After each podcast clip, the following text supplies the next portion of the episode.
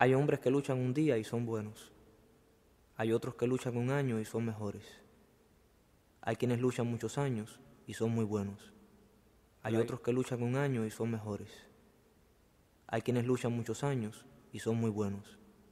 Pero hay los que luchan. Bienvenidos a Rebobinando y este es el nuevo podcast de la semana.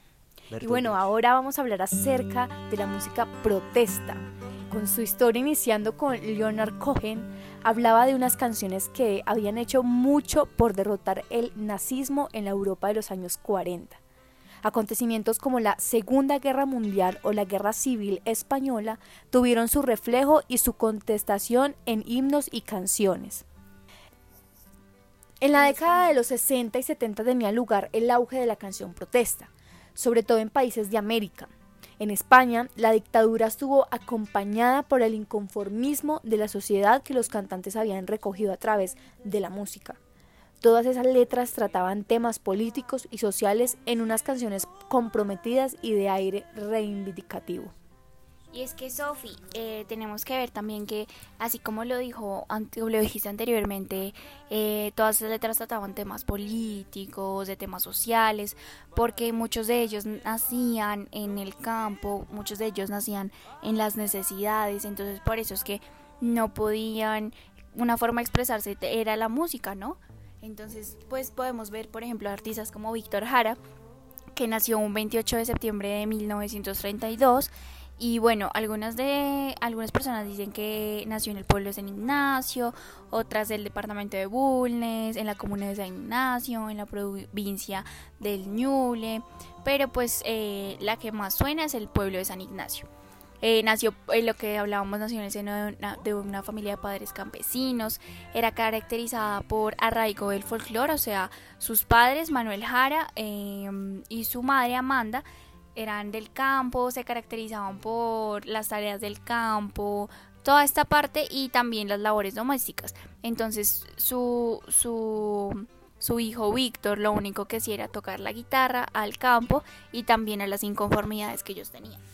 Bueno, Gaby, a mí me parece súper interesante cómo creo yo, pues estudiando los cantantes y esto, eh, me pregunto si la mayoría de cantantes de música protesta eh, suelen pues como ser personas del campo, suelen ser personas que, que han tenido que trabajar, personas que se, o sea, han tenido que sufrir y, como conocer ese ambiente y saber las dificultades y las necesidades que estas personas necesitan. Entonces, pienso yo como que es súper extraño, pero súper lindo como estas mismas personas del campo se, se dedican, digamos, como a cantar y a, hablar y a, y a decir cosas eh, que, les, que les afectan, que les afectan no tanto personalmente, sino digamos como a sus familias, como de hecho ponerse en el papel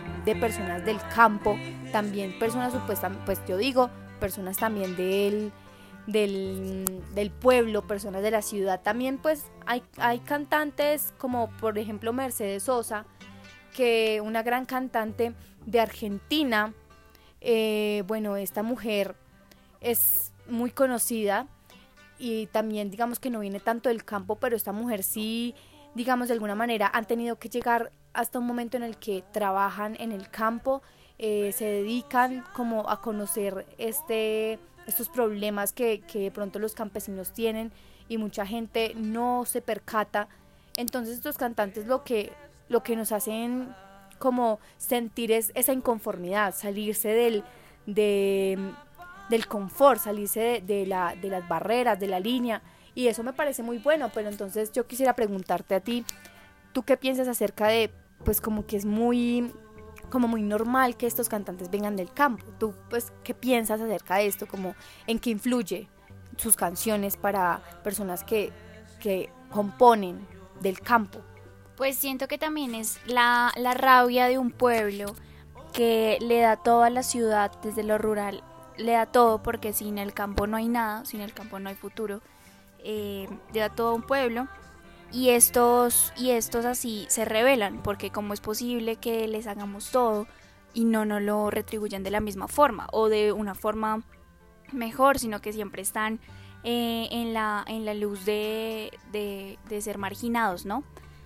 Entonces, pues vemos también personas como Silvio Rodríguez, que nació el 29 de noviembre, también personas como Violeta Parra, como Jorge Gafrune, que son en, principalmente los que nombramos los principales artistas que representan la música protesta y que siempre nos hacen identificar de alguna forma, porque de alguna forma Colombia vive también esa parte marginada y es una forma de entender nuestra población, valga la redundancia, marginada, para luchar por ella, para luchar por sus derechos y para sacar adelante un país en equidad y en igualdad.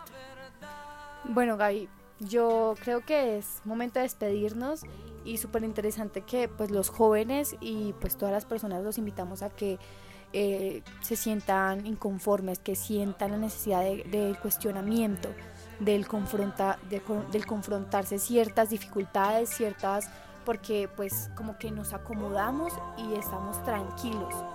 Entonces creo que es, es sumamente importante que todos nos, nos demos un momento para pensar en qué es lo más importante y principalmente para nuestro bienestar. Y bueno, tú, Gaby. Bueno, pues este fue el podcast de la semana en Rebobinando. Esperamos que les guste mucho, que sigan sintonizados al programa de 3 a 4 todos los jueves y que lo disfrutan mucho y se informen de toda esta música para recordar las viejas épocas. Chao, chao.